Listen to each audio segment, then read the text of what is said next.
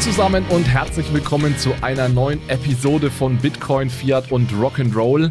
Heute geht es um das Thema, brauche ich eigentlich Blockchain, beziehungsweise wann genau lohnt es sich denn, Blockchain zu nutzen im Vergleich zu einer herkömmlichen zentralen Datenbank?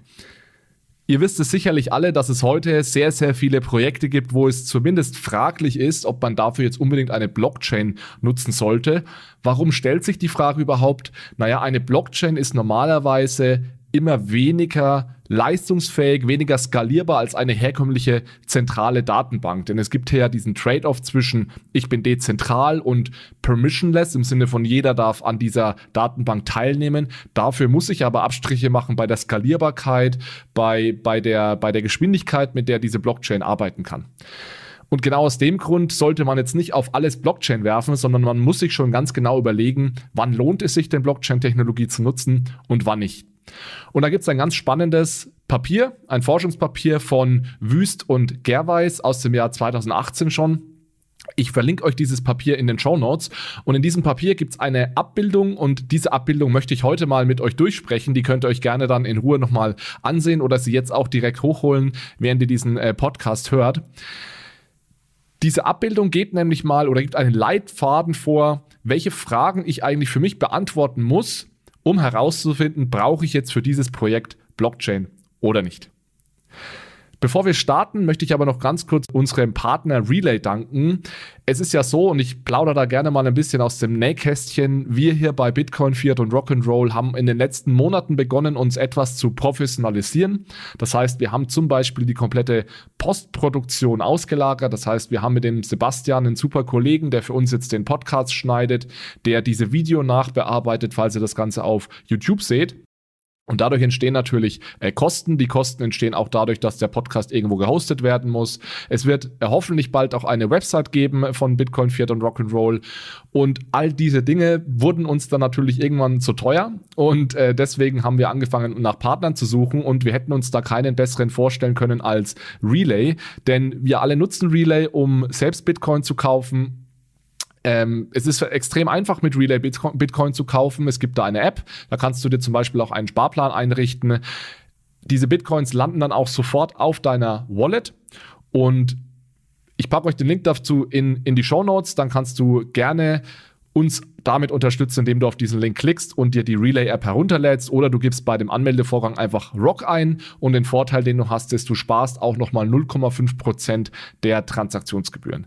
Also herzlichen Dank nochmal an Relay für die Unterstützung. Ihr werdet in den nächsten Monaten auch noch andere Partner von uns kennenlernen und diese Partner ermöglichen es uns einfach, dass wir die Kosten, die hier jeden Monat entstehen, einfach decken und deswegen freuen wir uns natürlich, wenn ihr diese Partner auch unterstützt. So, jetzt steigen wir aber ein in die Episode. Also ich beginne mal durch, dieses, äh, durch diese Abbildung von Gerweist und Wüst zu gehen.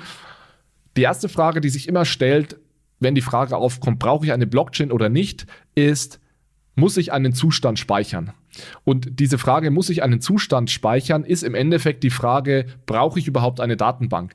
Denn eine Blockchain ist eine Datenbank und wenn ich hier irgendeinen Anwendungsfall habe, bei dem ich keine Datenbank brauche, dann brauche ich natürlich auch keine Blockchain. Also erste Frage, muss ich einen Zustand speichern? Also gehen wir mal davon aus, ja, ich muss irgendetwas speichern, einen Zustand speichern. Dann ist die zweite Frage, gibt es einen oder mehrere Personen oder Entitäten, die in diese Datenbank schreiben dürfen? Also wer darf denn diese Datenbank eigentlich aktualisieren? Wenn es nämlich nur eine Person gibt oder eine Entität, eine Institution, die diese Datenbank aktualisieren darf und bearbeiten darf, dann ist es kein Blockchain-Anwendungsfall. Deswegen bin ich auch immer sehr skeptisch, wenn Unternehmen für interne Prozesse, bei denen es auch nur eine Entität gibt, die diese Datenbank befüllt, eine Blockchain nutzen. Also wenn du dich als Unternehmen fragst oder als Vertreter eines Unternehmens, brauche ich für gewisse interne Prozesse eine Blockchain, dann ist die Antwort in 99,9 Prozent der Fälle nein. Es gibt natürlich auch gerade bei größeren Unternehmen, die vielleicht ähm, Entitäten in unterschiedlichen Ländern haben, durchaus die Möglichkeit, dass vielleicht diese Entitäten dann eine Blockchain nutzen würden, aus welchen Gründen auch immer. Aber normalerweise ist innerhalb eines Unternehmens, wenn nur ein Schreiber, eine Entität existiert, die in diese Blockchain schreiben darf, keine Blockchain vonnöten. Also gehen wir jetzt mal für uns dafür aus, es gibt mehr als eine Institution, die in diese Blockchain reinschreiben möchte oder die in diese Datenbank hineinschreiben möchte. Dann ist die nächste Frage, die sich stellt, diese Entitäten oder Institutionen, die jetzt in diese Datenbank reinschreiben wollen, können die alle sich eventuell auf eine Institution oder Entität einigen, der sie alle vertrauen. Wenn das nämlich möglich ist, dass sich alle Teilnehmer an diesem Netzwerk eine Institution heraussuchen, der alle vertrauen, auch dann brauche ich keine Blockchain. Denn dann kann diese zentrale Institution ja dafür sorgen, zu validieren, welche Dinge dürfen in die Datenbank oder welche Dinge sind valide und welche Dinge sind nicht valide. Also wir müssen jetzt dafür aus, davon ausgehen, dass es eben diese sogenannte Trusted Third Party, wie sie auf Englisch genannt wird, also diese Drittpartei, der alle vertrauen, dass es die nicht gibt. Das heißt, wir müssen einen Zustand speichern. Es gibt mehr als eine Entität, die in diese Datenbank hineinschreiben möchte. Und wir können uns nicht auf eine Drittpartei einigen, der wir alle vertrauen. Die nächste Frage ist dann, kennen wir all diejenigen Entitäten, die in diese Blockchain hineinschreiben oder diese Datenbank hineinschreiben wollen? Das heißt, sind diese Teilnehmer an dem Netzwerk bekannt oder sind sie nicht bekannt? Wenn diese Teilnehmer bekannt sind, dann sind wir in einem Spezialfall und da gehe ich gleich drauf ein. Wenn diese Teilnehmer nicht bekannt sind, das heißt, wenn ich nicht genau weiß, wer an meinem Netzwerk teilnimmt, an meiner Datenbank und wer da alles reinschreibt, dann und nur dann brauche ich eine sogenannte Permissionless Blockchain. Das heißt, dann bin ich dort zum Beispiel beim Anwendungsfall Bitcoin. Und wir können jetzt auch gerne diese Fragen nochmal für Bitcoin durchspielen. Nur dann brauche ich tatsächlich eine Permissionless, also eine offene Blockchain, an der alle teilhaben können und dürfen. Also spielen wir diese Fragen nochmal anhand von Bitcoin durch. Der erste, erste Frage war, müssen wir einen Zustand speichern? Bei Bitcoin definitiv ja. Wir müssen die Transaktionshistorie speichern. Gibt es mehr als eine Entität oder Person oder Institution, die in diese Datenbank hineinschreibt? Bei Bitcoin auf jeden Fall. Alle Teilnehmer am Bitcoin-Netzwerk, die Transaktionen tätigen, schreiben im Endeffekt in diese Datenbank. Können wir uns auf eine vertrauensvolle Drittpartei einigen? Im Bitcoin-Netzwerk definitiv nein. Es gibt keine Drittpartei, auf der sich alle Teilnehmer an diesem Netzwerk einigen. Und Frage Nummer vier, Kennen wir alle diejenigen, die in diese Datenbank hineinschreiben? Bei Bitcoin auch definitiv nein, denn es kann ja jeder an diesem Netzwerk teilhaben. Jeder kann sich eine Note, Note herunterladen, jeder kann eine Bitcoin-Transaktion ausführen. Von daher ist Bitcoin ein ganz klarer Anwendungsfall für eine permissionless Blockchain.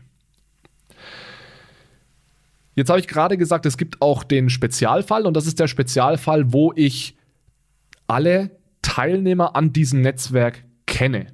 Das heißt, ich habe eine Blockchain und es ist nicht wie bei Bitcoin, dass da jeder teilnehmen darf, sondern ich überprüfe selbst oder kann irgendwie bestimmen, wer an diesem Netzwerk teilnimmt, beziehungsweise ich kenne jeden, der an diesem Netzwerk teilnimmt. Und da haben wir jetzt die Frage, eine weitere Frage, diejenigen, die jetzt an diesem Netzwerk teilnehmen und die ich kenne, vertraue ich denen und vertrauen die sich untereinander oder vertrauen, vertrauen die sich nicht?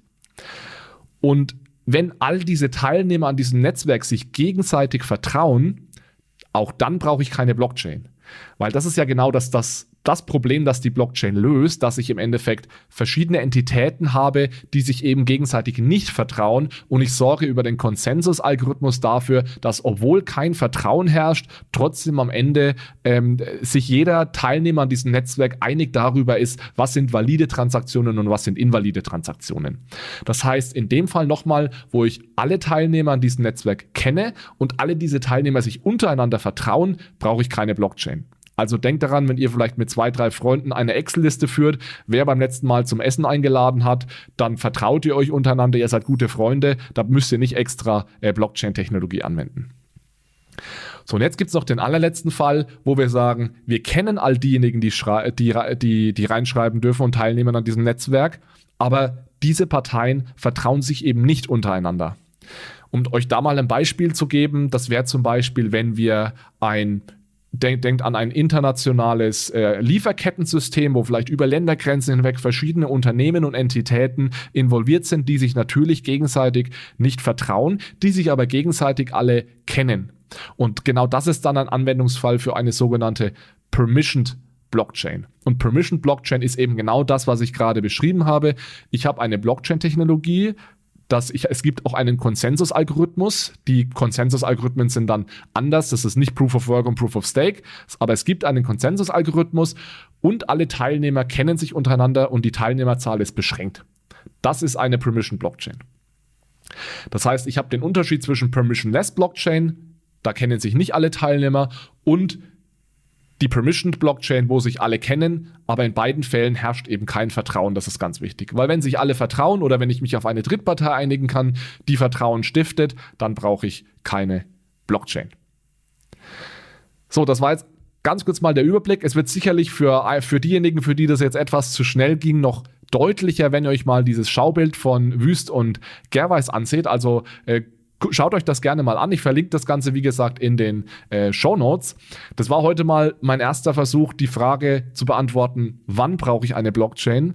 Es gibt, und da möchte ich als allerletztes noch darauf hinweisen, auch diese Diskussion, gibt es eigentlich überhaupt sinnvolle Anwendungsfälle für, diesen, für diese Permission-Blockchains. Das heißt, wenn ich tatsächlich alle Teilnehmer an diesem Netzwerk kenne, egal ob die sich jetzt vertrauen oder nicht, brauche ich da dann wirklich Blockchain-Technologie und ist eine Permission Blockchain tatsächlich eine Blockchain?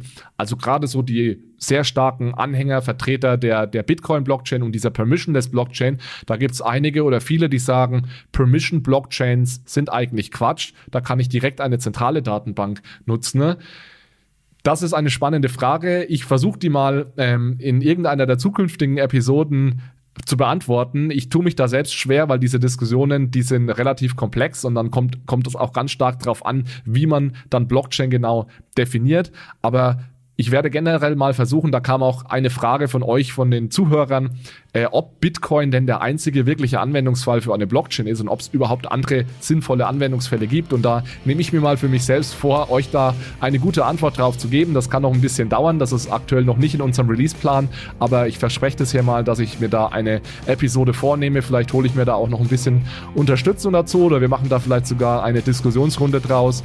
Finde ich nämlich selbst eine sehr spannende Frage. Dabei möchte ich es jetzt aber heute mal belassen. Vielen Dank fürs Zuhören. Vielen Dank dafür, dass ihr auf unseren Social Media Kanälen vorbeischaut und dann bis zum nächsten Mal. Ciao, ciao.